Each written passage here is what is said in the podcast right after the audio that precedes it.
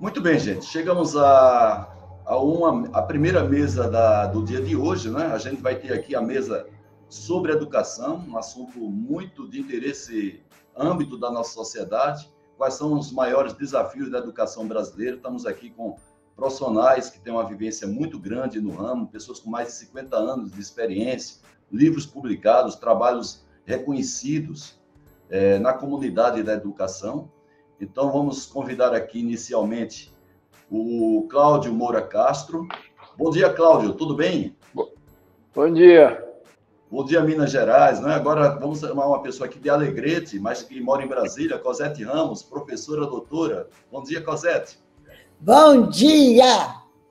E vamos chamar a Cláudia Costin, que é uma pessoa super renomada no meio da educação, assim como o Cláudio, como a Cosete. Bom dia, Cláudia.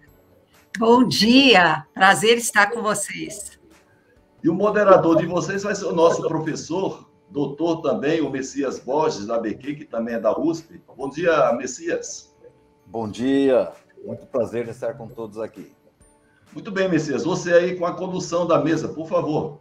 Ok, gente, eh, estamos aqui então nessa primeira mesa do dia de hoje, eh, dando mais uma vez bom dia a toda a nossa audiência agradecendo a presença aqui uh, da Cláudia Costin, da Cosete e do Cláudio, e para que a gente né, uh, faça aquilo né, que precisa ser feito dentro do pequeno tempo que nós temos, quero passar então inicialmente a fala para a Cláudia Costin né, uh, fazer a sua abordagem sobre a qualidade.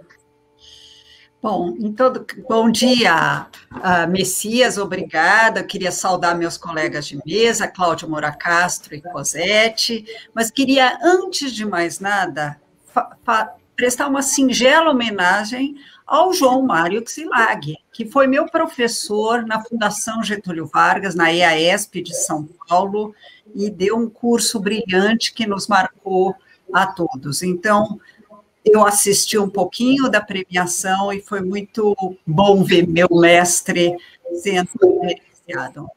E eu começo falando de qualidade, e vou colocar aqui minha apresentação rápida aqui, uh, lembrando que o ODS 4, o Objetivo do Desenvolvimento Social 4, que se refere à educação, assinado pelo Brasil entre 194 países, assume um compromisso grande com não apenas acesso à educação de todas as crianças e jovens do mundo, mas com qualidade. Então, vamos lá, um minutinho, só para eu poder uh, conseguir começar a minha fala, um minutinho, e vamos ver se eu um momentinho antes que a técnica não funcionou tão bem, mas eu vou conseguir com certeza.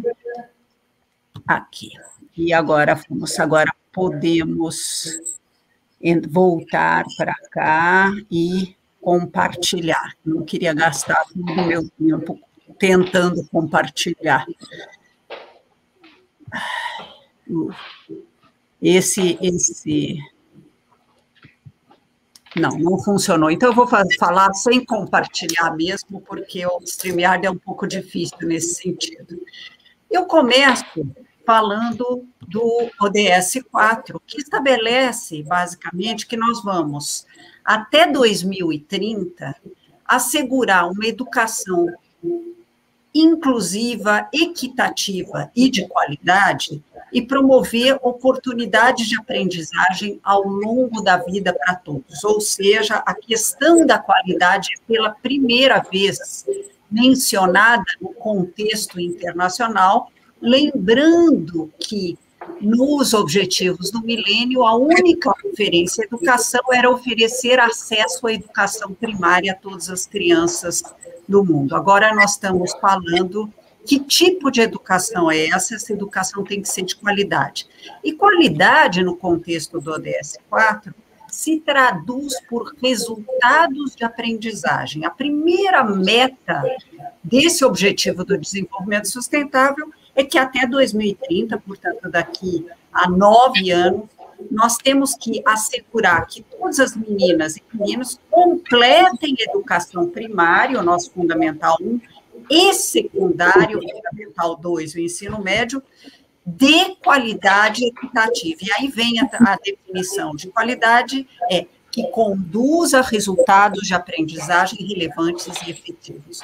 Ou seja, é fundamental, dentro do contexto da plataforma para a ação que a Unesco estabeleceu com esses países, que nós possamos mensurar a aprendizagem, monitorar se essa qualidade está sendo atingida e uh, poder, dessa maneira, avançar melhor. Mas, como vocês já imaginam, no, em tempos uh, pandêmicos, certamente essa qualidade vai ser afetada. No caso brasileiro, infelizmente, a crise de qualidade na educação já vinha antes da pandemia, com, com certeza. Já havia uma crise de aprendizagem, exclusão e desigualdades sociais, que a Covid, de uma certa maneira, com o fechamento das escolas com enorme esforço que professores fizeram para oferecer uma aprendizagem em casa iluminou, mas infelizmente o prolongado fechamento das escolas também aprofundou as imensas desigualdades educacionais que já existiam. Para dar dois dados em duas pontas do sistema de educação básica brasileiro, ah, na avaliação nacional de alfabetização aplicada a crianças no terceiro ano do ensino fundamental de escolas públicas, 55% dos alunos, quase no final do ano, no terceiro ano, não se alfabetizaram na Avaliação Nacional de Alfabetização de 2016. O que é muito triste, porque sem se alfabetizar, a possibilidade de se aprofundar em outras disciplinas é muito reduzida. Se eu olhar para outra ponta, para o ensino médio, o final do ensino médio, no terceiro ano do ensino médio, só 10,8% dos jovens aprenderam o suficiente em matemática uh, e uh, ah, 37,1% em português.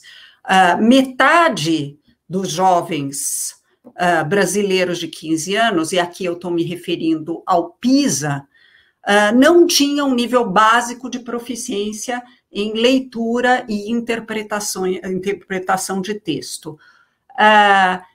e o PISA, além disso, mostrou resultados, esse PISA foi aplicado em 2018, resultados estagnados desde 2012 num patamar muito baixo e pior ainda, nós fomos considerados entre os 79 territórios que participaram do último PISA, o segundo mais desigual do ponto de vista educacional.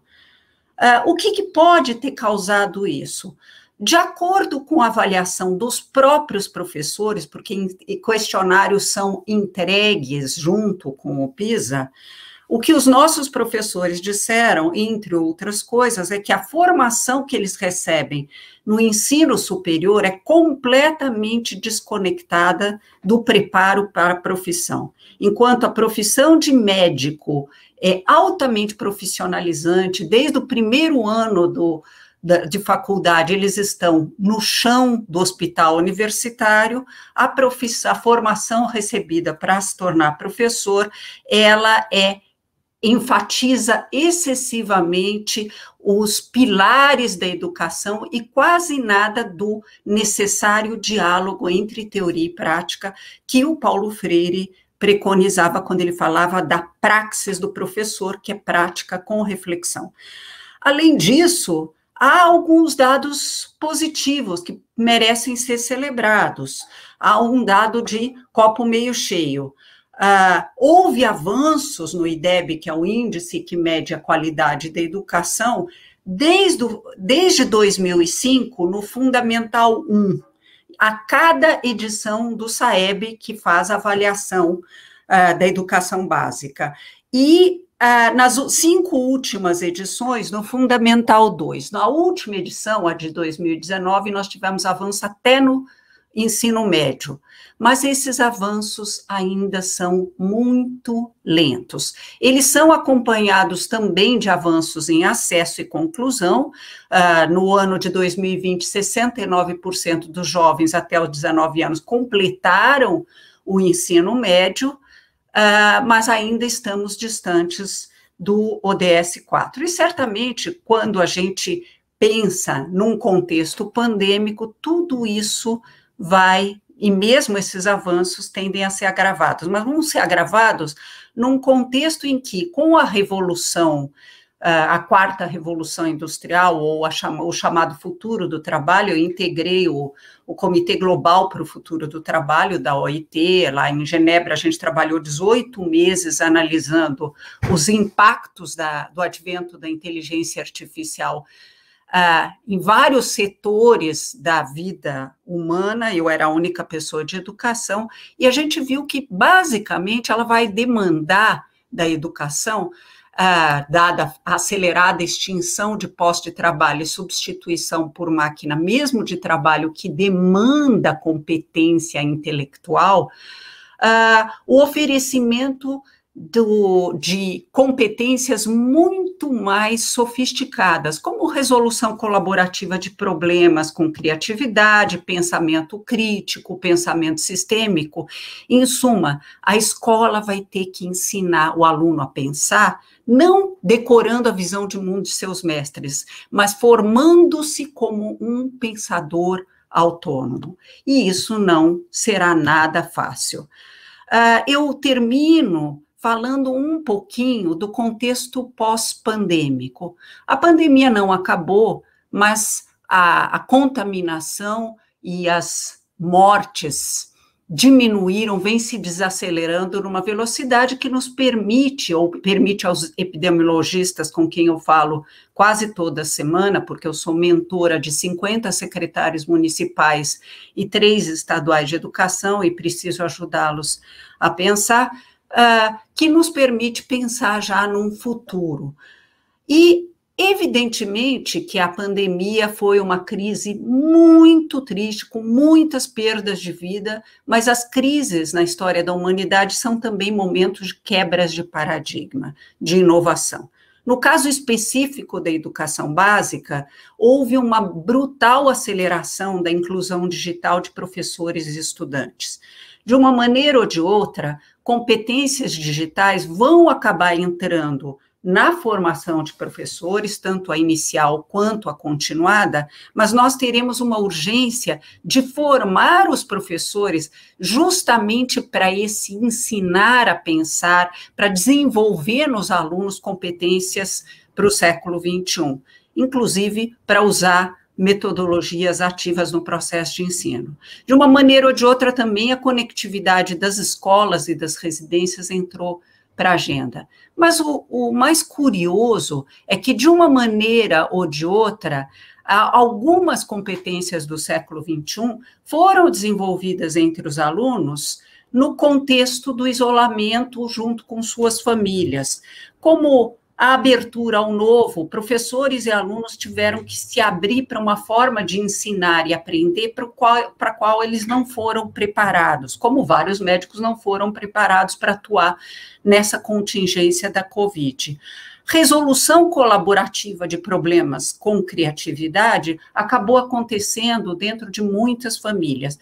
Mas o mais importante, a autonomia para aprender, que é tão valorizada uh, pela Maria Montessori, Dewey uh, e o próprio Paulo Freire, de alguma maneira ou de outra, alguns, uh, alguns alunos desenvolveram e nós podemos trabalhar isso na volta às aulas. Mas o legado mais importante da pandemia é a possibilidade de voltar não para a educação de 2019, mas para uma uh, educação transformada, para uma educação que é em uma escola em que todos aprendam, em que se possa combinar excelência com equidade, para uma escola em que tanto alunos como professores trabalhem colaborativamente, porque nós queremos que os que os alunos aprendam a trabalhar colaborativamente, os professores também vão ter que trabalhar colaborativamente. Para uma escola que aprenda, que, que o aluno aprenda a se reinventar em que os saberes não estejam fragmentados, como denunciava Edgar Morin ao falar da escola francesa em 2003. Uma escola que ensine a pensar, a formar pensadores autônomos e a aprender. E, finalmente, uma escola que reserve tempo e espaço para formar para a autonomia. O sonho de Dewey, Maria Montessori e do nosso querido Paulo Freire. Com isso, encerro a minha fala inicial. Muito obrigada. Agradecemos, professora Cláudia, pela sua contribuição. É... Quero, então, agora convidar o nosso acadêmico, Cláudio Moura Castro, para fazer a sua apresentação. Bem-vindo, Cláudio. Muito bem, bom dia. O que eu vou falar não discrepa do que a Cláudia disse, mas eu vou dizer diferente, porque as cabeças são diferentes, felizmente. Primeira proposição: sem educação de qualidade ou excelência, nada feito. Quer dizer, nós crescemos muito, mas nós crescemos num momento em que a educação era menos importante. Com o avanço da tecnologia, hoje não dá mais para o Brasil crescer sem tecno essa tecnologia a reboque, e para dominar e funcionar com essa tecnologia, precisamos de mais educação. A única alternativa é se nós tivéssemos muito petróleo, mas não é o caso. Tá? Felizmente, aliás, petróleo é uma desgraça. Bom, primeira proposição: a nossa educação é ruim. A Cláudia já falou nisso. O grande problema nosso é falta de qualidade. Os alunos não aprendem. O, um graduado do médio brasileiro, ele está três anos atrás de um europeu típico do ponto de vista de lidar com os problemas do mundo, porque o PISA é muito aplicado. Há mais de 50 países à frente do Brasil no PISA. E a Cláudia já falou, metade dos alunos brasileiros não estão preparados para aprender o que vem depois e, operar no mundo. Então, a situação é muito ruim. Agora, por que, que essa educação, por que, que essa educação é muito ruim? Esse, agora começamos a entrar em matéria. Antes de tudo, a gente fica pensando que é o que, que nós estamos fazendo errado. O grande problema não é o que nós estamos fazendo errado. O nosso grande problema é o que nós não fizemos por quatro séculos. Nós começamos tarde e andamos devagar. Só nos últimos 50 anos é que a educação no Brasil deu um grande salto. Quer dizer, nós, nós vivemos o, o grande momento da educação no Brasil, com alguns altos e baixos, etc. Então, o que grande parte dos problemas também é resultante da correria de tentar recuperar o tempo perdido. Nós estávamos até muito recentemente atrás da maioria dos países latino-americanos. Agora nós estamos terceiro, quarto, quer dizer, demos um grande salto considerando que a educação latino-americana não é também essas maravilhas. Então, para resumir, primeiro, a educação era pouca e ruim acabar com esse mito de que era uma maravilha. Hoje, ela é muita e ruim. É um salto extraordinário, mas também, ao mesmo tempo, mostra que o que falta é a qualidade. Outra proposição, ela nunca foi melhor do que é hoje, e nós temos bons números demonstrando, e demonstrando também que ela não está piorando. Ela está melhorando, mas a uma velocidade totalmente inaceitável. Agora, muito rapidamente, onde estão os grandes tropeços? O que, que nós estamos fazendo errado? Começando, a Constituição diz que o MEC tem que cuidar da educação, mas o MEC nem tem escola e nem ele é, manda nos estados e municípios, que é quem tem as escolas. Então, começa a coisa truncada por aí. O MEC tem convocatória, o MEC tem que definir os grandes rumos, o MEC tem que ter voz e liderança. Ele tem essa capacidade de gerar notícia. Ele tem o microfone, ou, mas ou ele não usa, ou ele usa mal. Quer dizer, então, essa liderança do MEC falta. Em alguns momentos aparece, né, por Paulo Renato, etc. Mas, em boa medida, o MEC não está cumprindo o seu papel. Cláudio já mencionou, a formação dos professores é um desastre. Os professores não têm um curso de formação de professores, eles fazem improvisadamente um curso de formação de orientadores educacionais, e, por sinal, já era um curso muito ruim com esse objetivo. O magistério não atrai talentos. Por que, que não atrai? O curso é ruim, o curso é chato, o curso é, é um curso para formar sábios. O, o professor não aprende nem o que ele vai ensinar e nem como ensinar. Então, é tudo muito ruim e, como resultado, não atrai Além disso, o ambiente nas escolas, sobretudo nas escolas públicas, não é de ordem atrair o professor. O reconhecimento público não é suficiente para compensar o, o, o esforço a trabalhar. Próximo ponto. O marco regulatório é ruim. Ele não premia o mérito, ele trava tudo que se quer fazer e ele é leniente com o descumprimento em todos os níveis.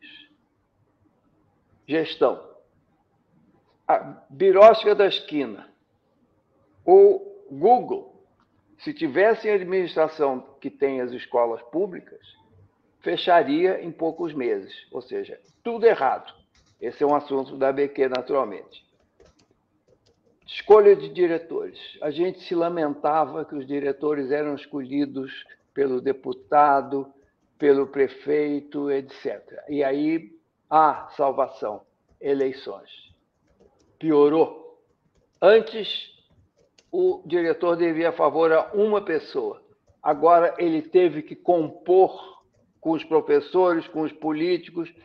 A escola, o processo foi invadido pela politização, no mau sentido. Então, nós estamos pior do que antes. Existem formas melhores, mas nós pegamos, talvez, uma que não melhorou nada. A aula. As pessoas dizem, ah, porque a aula de hoje é igual do século XIX. Nada! A aula de hoje é igual de 1300 nas universidades medievais tardias. Não mudou.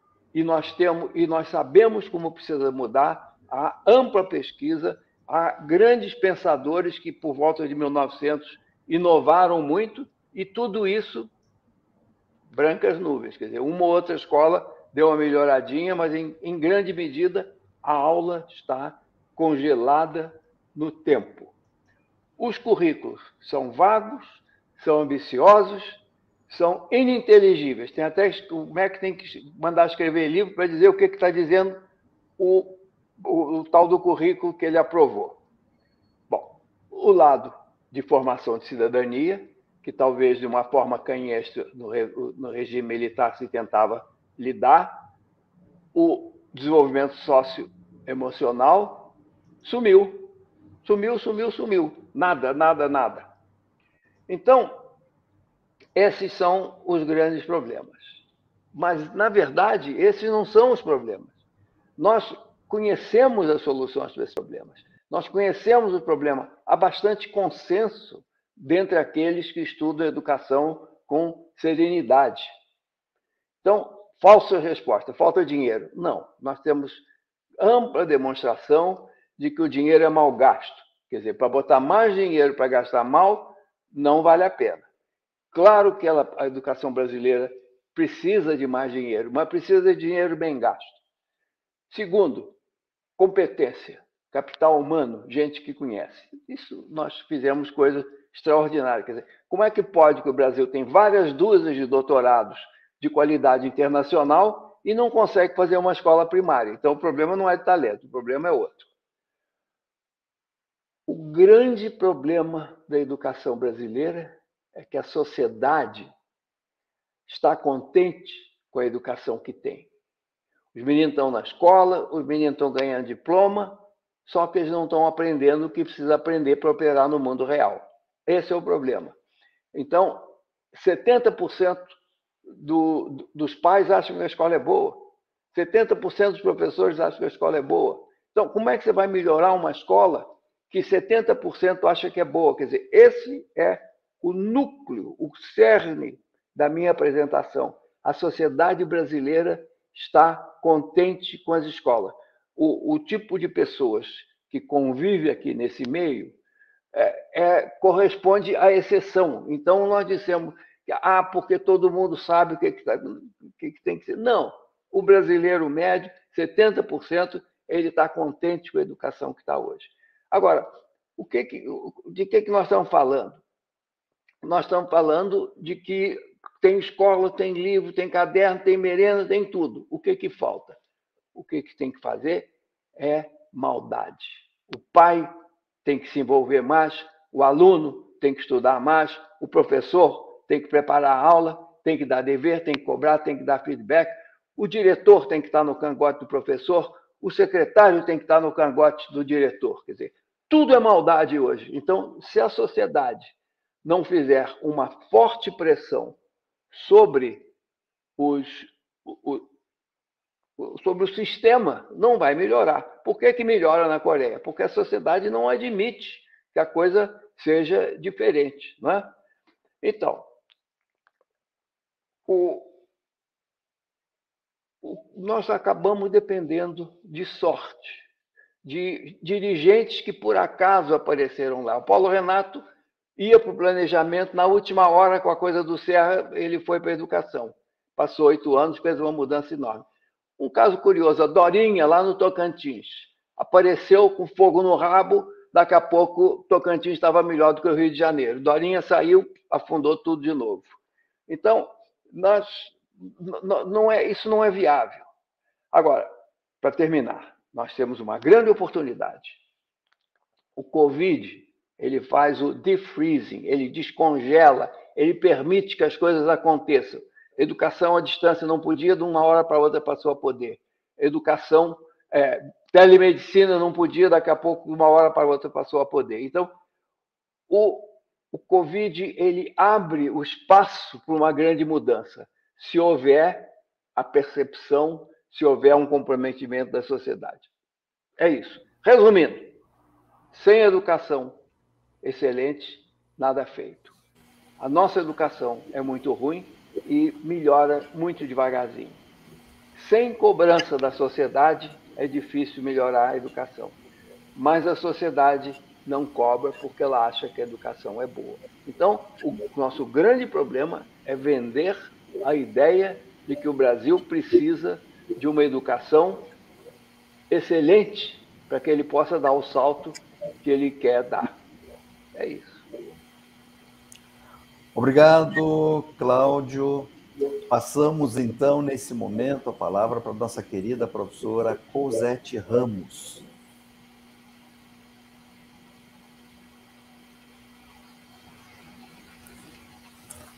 A pergunta é: quais os maiores desafios da educação brasileira? E a minha resposta é uma única. O maior desafio da educação brasileira está na escola, na sala de aula, no chão da educação, se pudéssemos comparar com o mundo empresarial. A pergunta está no mundo inteiro: quais os maiores desafios da educação de qualidade para o século XXI? Harmonizar tecnologia e humanismo. Para isso, há um difícil caminho a desbravar para trazer a tecnologia e a ciência para a escola e para a sala de aula. É preciso grandes avanços no pensar e principalmente no fazer pedagógico. Ciência do cérebro, ciência da aprendizagem, ciência da felicidade já são avanços que estão acontecendo em muitas escolas do mundo.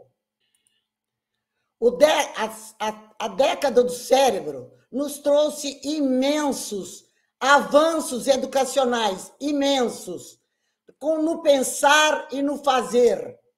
Essa década do cérebro nos trouxe algumas conclusões que são fundamentais. O ser humano tem duas mentes, a mente racional e a emocional. Só que, como o cérebro é desenhado para a sobrevivência, a mente emocional é muito mais poderosa que a razão.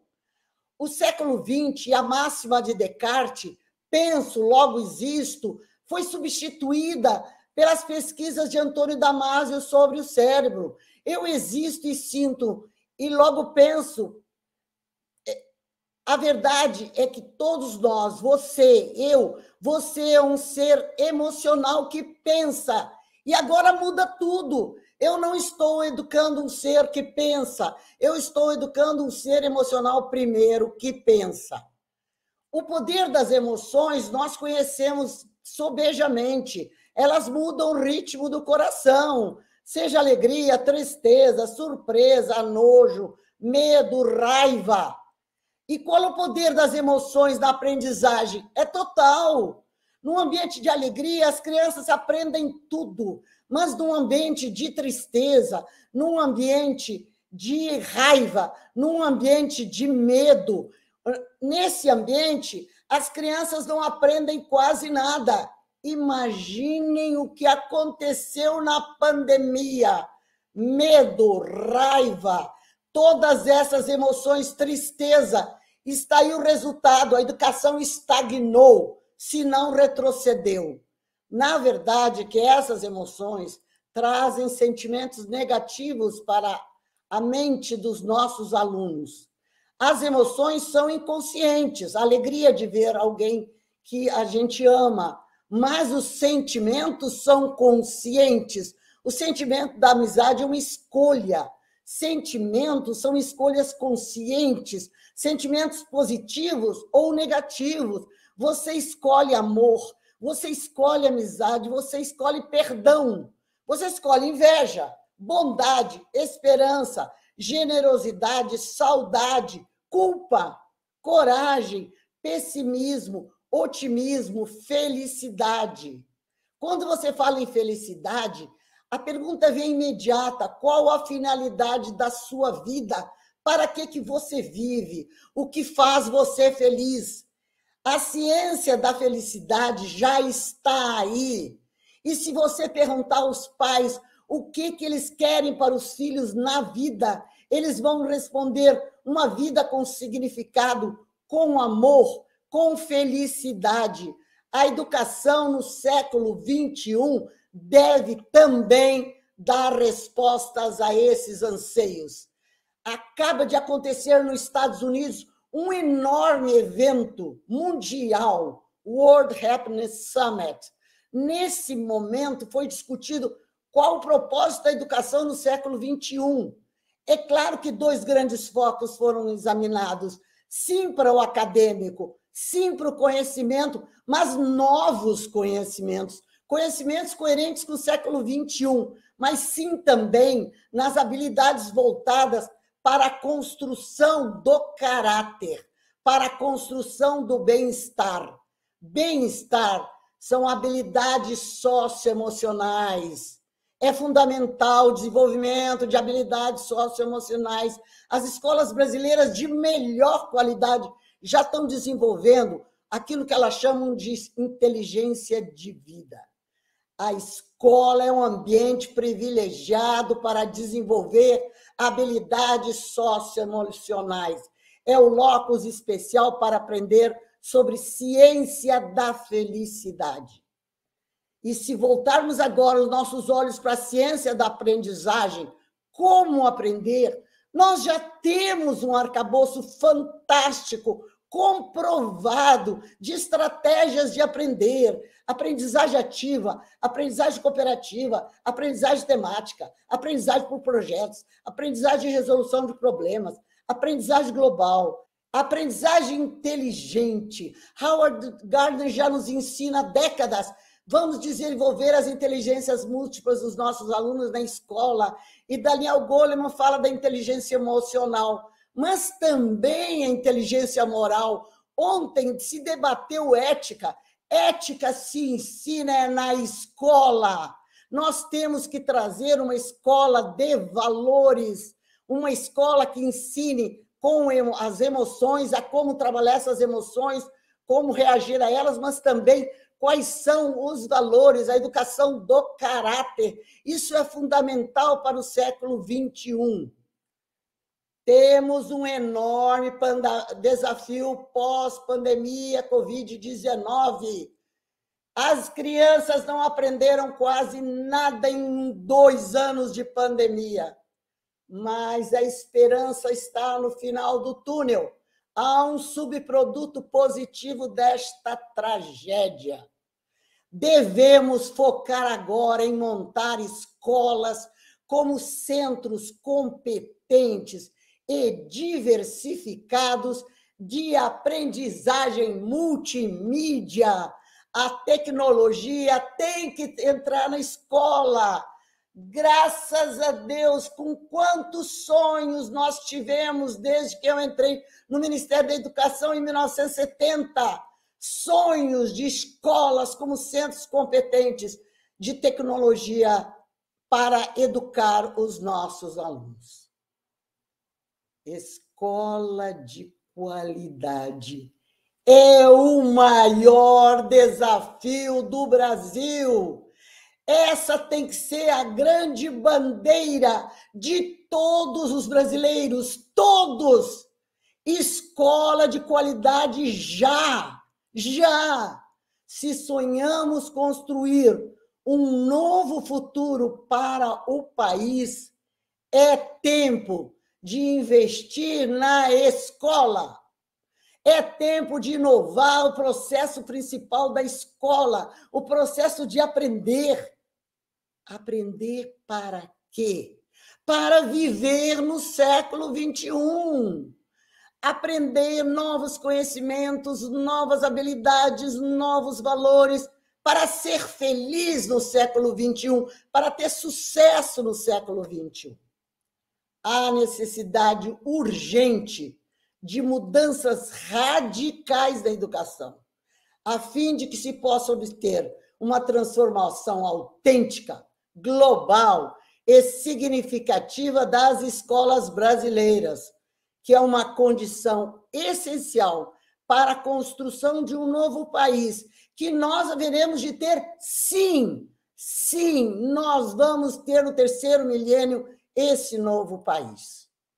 Sou Cosete Ramos, doutora em educação, autora dos primeiros livros lançados no Brasil sobre educação de qualidade total, sobre aprender usando o cérebro inteiro.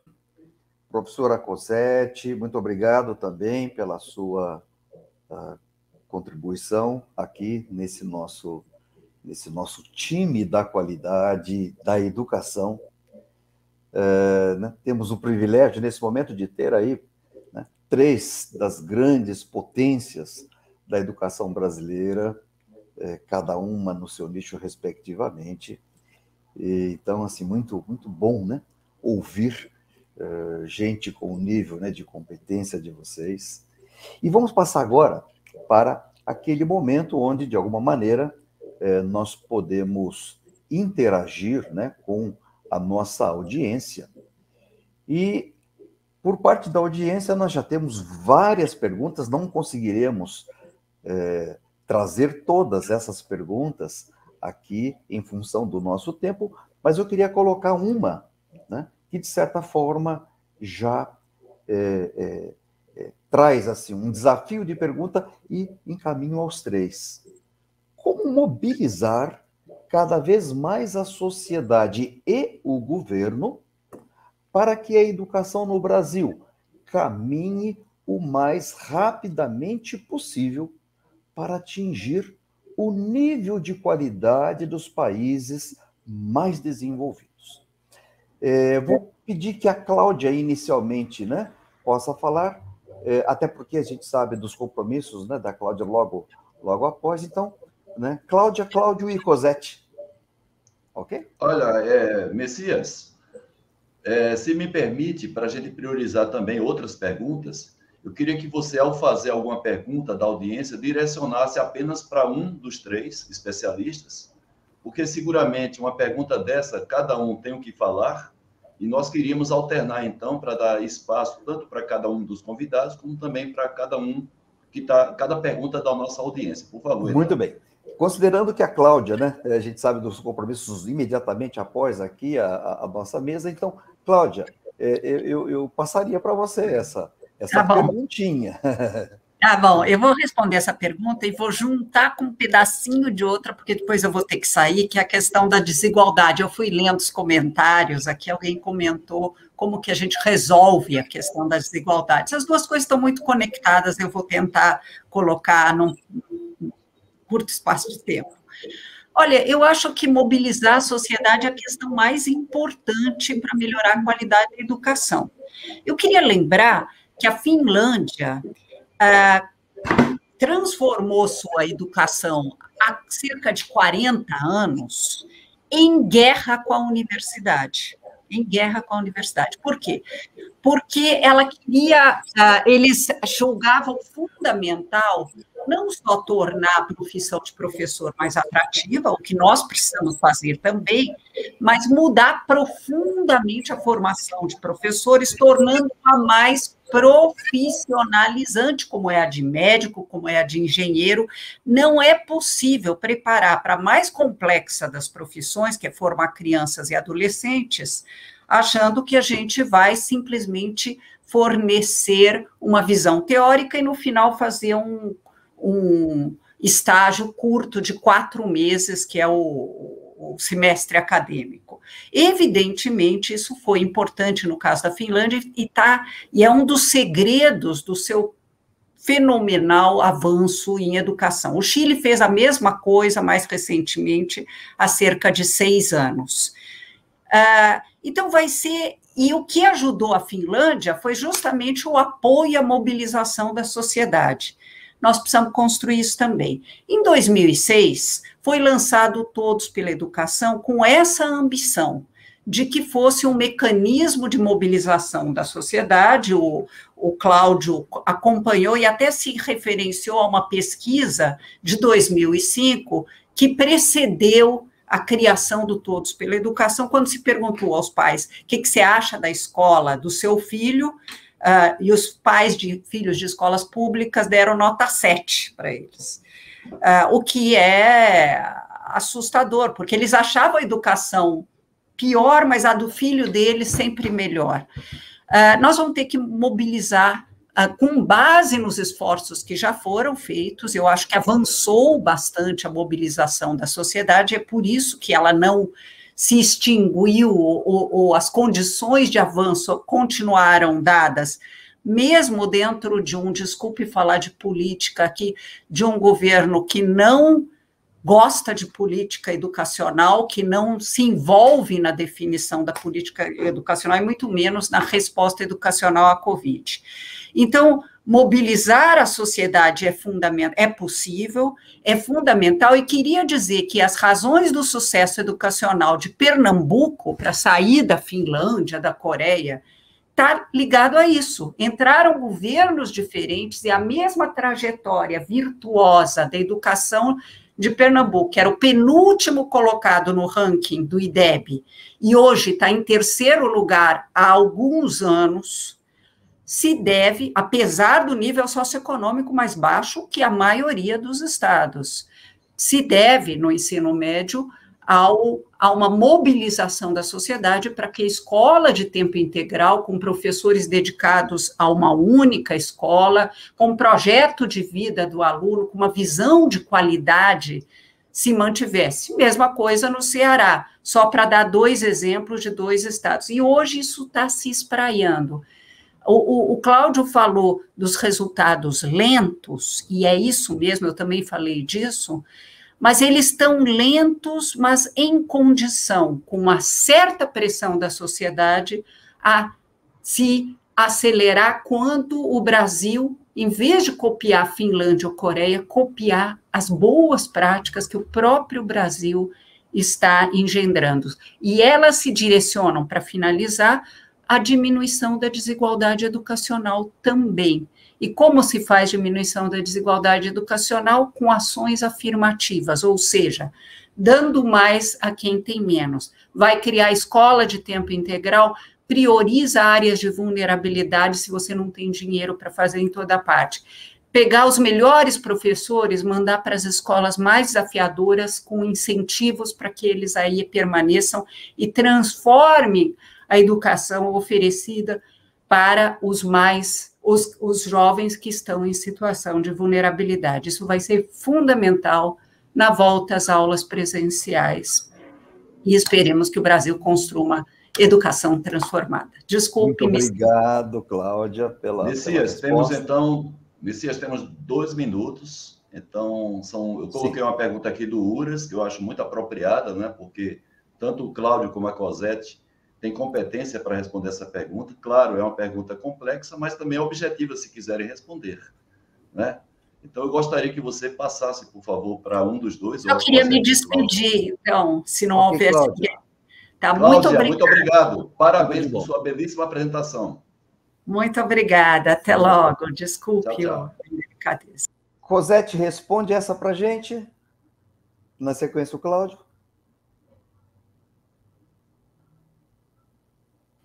Francisco. Nome só, Cosete. Pode, pode, pode falar, Cosete, por favor. A sua pergunta ela, é, ela merece uma, uma dupla reflexão. Sim, primeiro focar no ensino básico. Não é ensino básico, é na escola. Focar na escola de educação básica, aquela escola que oferece o suporte para esse aluno viver, viver feliz, viver com qualidade. Sim, mas nós temos que mexer sacudir, como diz o Cláudio, os cursos de pedagogia. Nós tivemos brilhantes escolas normais. Foi um dos maiores crimes desse país acabar com as escolas normais. As escolas normais preparavam professores para ensinar, para dar aula. Então, ao mesmo tempo que nós temos que investir na escola, na aprendizagem dos alunos, nas técnicas que ele aprende bem.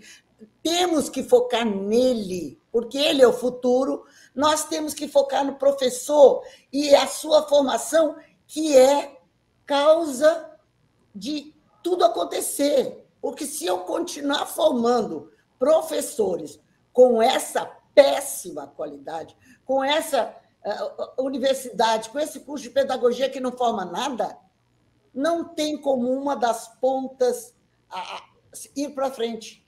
Elas vão juntas, o aluno e o professor. A educação do aluno e a formação do professor. Obrigado, Cosete.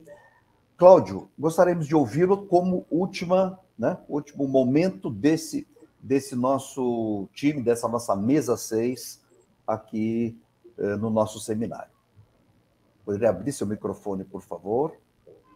Funcionando? Sim. Tá, ok. O nosso, nosso ensino superior, do ponto de vista de qualificação formal dos professores, é provavelmente o melhor na América Latina. As instalações são muito boas, mas ele tem pecados. O primeiro é que ele não dá a menor pelota para o ensino básico, onde ele teria que ser um grande fator de conserto, de reforço. A grande fraqueza do ensino superior é que ele recebe uma matéria-prima de terceira qualidade. Ou seja, o problema do ensino superior não está no ensino superior, ele está no ensino básico. Portanto, toda a ênfase tem que ser melhorar o ensino básico. Mas eu volto ao meu ponto original. Isso só vai acontecer quando a sociedade brasileira entender que o futuro está profundamente comprometido com o mesmo tipo de educação que nós temos hoje. Quer dizer, não é mais possível fazer a belezura que o Brasil fez durante um século, crescer mais do que qualquer outro país do mundo, com a tecnologia que está aí hoje e com a educação fraquíssima que nós temos. Portanto, nós temos um problema sério de marketing. Vende-se cigarro, vende-se bombril, usa-se um grande talento para lidar com esses problemas. Nós precisamos alocar recursos para uma coisa que chama-se marketing social ou seja, usar as mesmas armas, as mesmas ferramentas para vender para o brasileiro a ideia de que ele tem que exigir do Estado uma educação de qualidade. Isso acontece na Coreia, acontece na China, acontece no Japão. A Europa é um pouco diferente porque já, a tradição já vem mais de longa data. Mas sem isso, nós não vamos a lugar algum. Então, eu costumo dizer que, meio brincando, que os meus candidatos a ministro da Educação são dois: Washington Oliveto e Nizam Guananche, porque são os campeões de como vender a educação. Ok, Cláudio, muito obrigado pela sua contribuição. Gente, nós ficaríamos aqui o dia inteiro falando né, desse assunto que todos né, temos a consciência ser, uh, se não o mais importante, um dos mais importantes para o desenvolvimento do nosso país. Mas nós temos outros assuntos né, para serem abordados. Então, nós vamos encerrar aqui essa mesa 6, agradecendo imensamente a presença da professora Cláudia Costin, a presença do, do, professor Cláudio Moura Castro e da nossa querida professora Cosete Ramos, né? É, pelas brilhantes né, apresentações. É, agradecer ao nosso mestre de cerimônias, Haroldo, pela condução. Né? E eu, Messias, aqui da ABQ, professor da USP de Lorena e da Unesp de Guaratinguetá? Encaminho aí um fraternal abraço a toda a nossa audiência e espero, esperamos né, revê-los em breve, né, tratando desse assunto que certamente é um assunto que ajudará o nosso país a avançar, né, é, mexendo né, aí na curva que a professora Cláudia falou. Hoje estamos, né, e o professor Cláudio também já falou, vamos né, aumentar né, o slope, isso os engenheiros vão entender. Gente, um forte e fraternal abraço a todos. Obrigado por estar aqui conosco nessa mesa. Passo então a bola aí para o nosso uh, acadêmico Haroldo. Muito bem, gente. Bom dia aí para todos vocês. Parabéns pela belíssima apresentação, minha querida Cosete Ramos, o conceituado educador Cláudio Castro e a Cláudia Costin, que é uma referência também no Brasil em termos de educação. Então, parabéns a todos, Messias, parabéns pela condução